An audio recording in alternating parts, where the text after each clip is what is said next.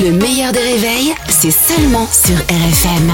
RFM Limité à 80 avec Pascal Atenza sur RFM. Avec tout ce qui s'est passé ce week-end Oui. dans l'actu, Ouais. Pascal Atenza à l'œil Ouais, affûté. Bonjour Pascal. Bonjour Albert, bonjour Caroline, vous avez passé un bon week-end Ouais, Très bien, merci. il est chaud, il est chaud, on le sent.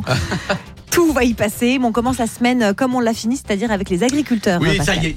Ils arrivent à Paris, ils sont pas contents, eux, pas contents. Euh, C'était des agriculteurs, mais Darmanin est là avec plus de 15 000 policiers qui vont les empêcher de rentrer au marché de Ringis. Ils vont surtout sécuriser le rayon alcool. Euh, Darmanin, qui l'a répété, il soutient les agriculteurs et il les comprend. C'est vrai que depuis qu'il est là, les policiers, ils ont eu un an euh, de gilets jaunes, quatre mois de manifestations contre les retraites, un mois euh, d'émeutes. C'est donc du poulet élevé en plein air. Bravo monsieur.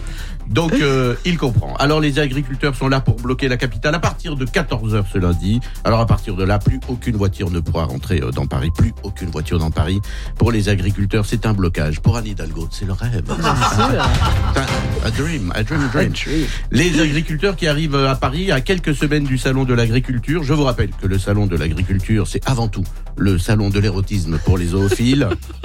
bref, bref, ils, bref, ils sont en colère. Ce qui veut dire que Gabriel Attal n'a calmé personne. Vendredi, il était en Haute-Garonne dans une ferme, mais il connaît bien le monde paysan puisque lui aussi, il a des amis alcooliques.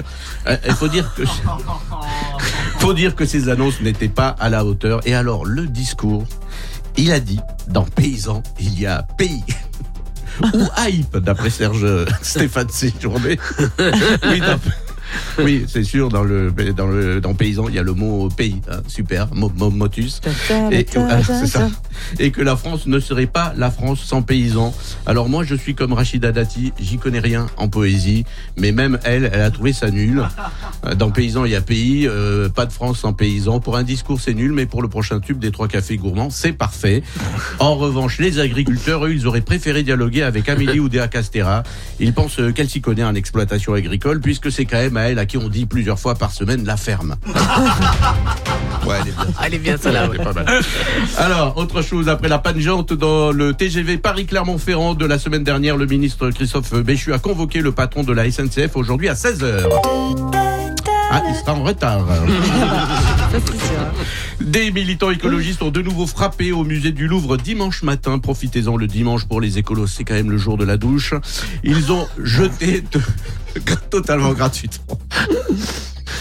Ils ont jeté de la soupe sur la Joconde. Ils avaient déjà jeté de la soupe sur un Van Gogh, euh, sur un Monet. Et là, ils poursuivent Franck Ribéry. Ils pensent que c'est un Picasso.